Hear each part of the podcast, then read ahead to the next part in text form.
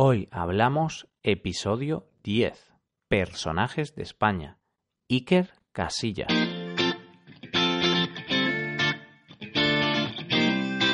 Bienvenidos a Hoy Hablamos, el podcast de español para practicar cada día. Ya lo sabéis, publicamos nuestro podcast de lunes a viernes. Podéis escucharlo en iTunes, Stitcher o en nuestra página web hoyhablamos.com. También quiero recordaros que en nuestra página web tenéis disponible la transcripción completa de este episodio con esta transcripción podéis revisar las palabras y expresiones que vamos a usar en el episodio de hoy. Como cada miércoles os vamos a presentar algún personaje español que tenga o haya tenido un papel destacado o con cierta influencia en España. Hablaremos de personajes de diferentes ámbitos, ya sea de política, deportes, educación, historia, economía, cultura o cualquier otro ámbito de interés. Hoy hablamos de Iker Casillas Fernández, el mejor portero español de la historia.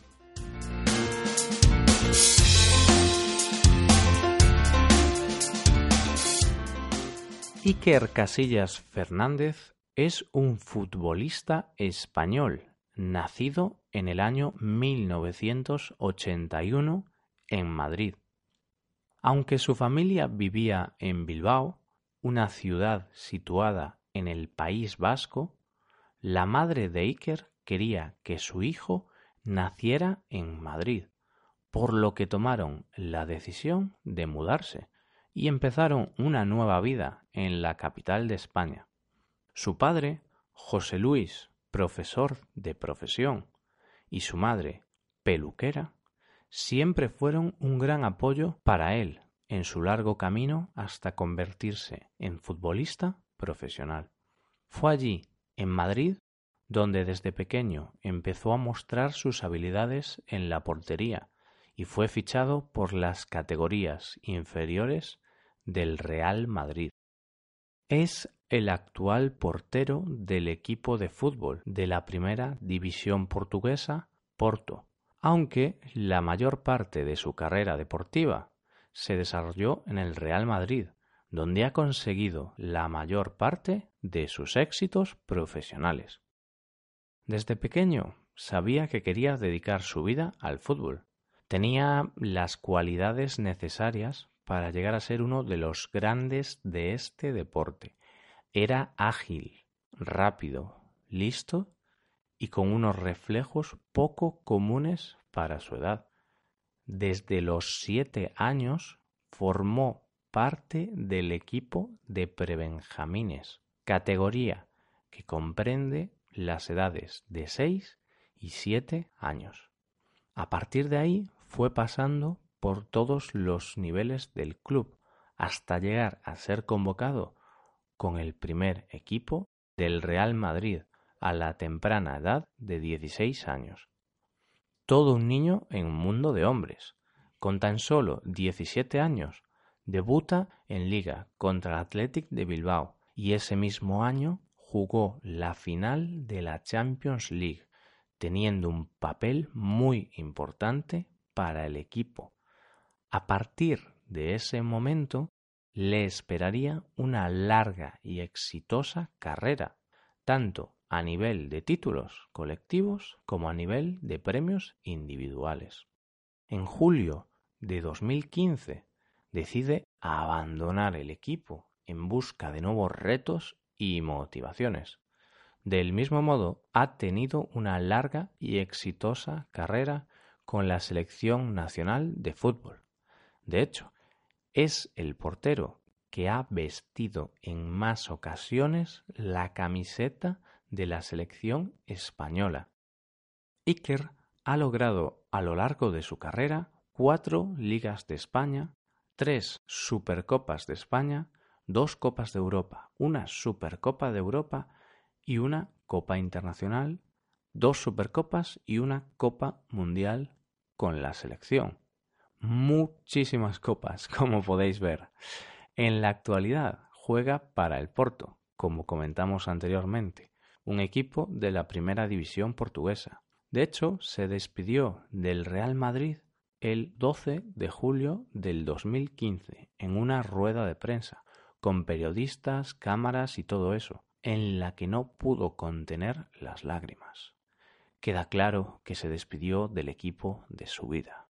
En su exitosa carrera tanto con el Real Madrid como en la selección española, ha cosechado, o lo que es lo mismo, ha conseguido numerosos récords. Entre ellos, al portero con más minutos sin recibir un gol en competición oficial, con un total de 952 minutos, o al jugador con más victorias en primera división con 334 partidos.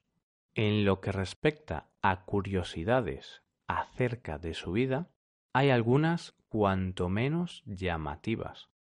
Por ejemplo, a pesar de contar con un gran número de trofeos, hay uno que nunca ha podido conseguir, y es el trofeo Zamora.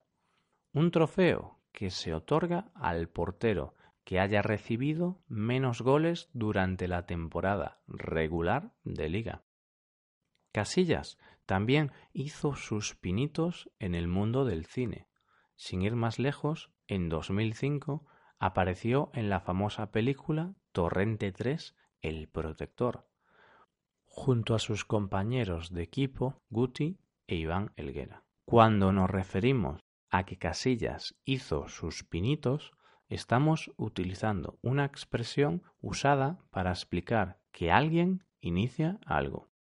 Y otro dato interesante, algo que seguro que no le hace mucha gracia a Iker, es que su hermano Unai es un aficionado del eterno rival, el Barcelona.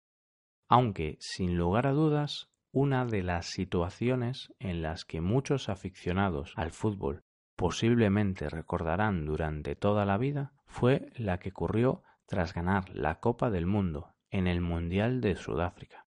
Iker fue entrevistado en directo por su novia, la periodista Sara Carbonero.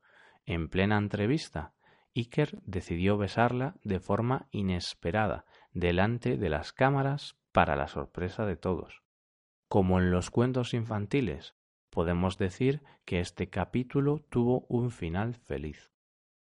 Iker es un hombre comprometido con el mundo en el que vive, y aunque muchas personas puedan pensar que la fama y el dinero se le ha subido a la cabeza, no es así.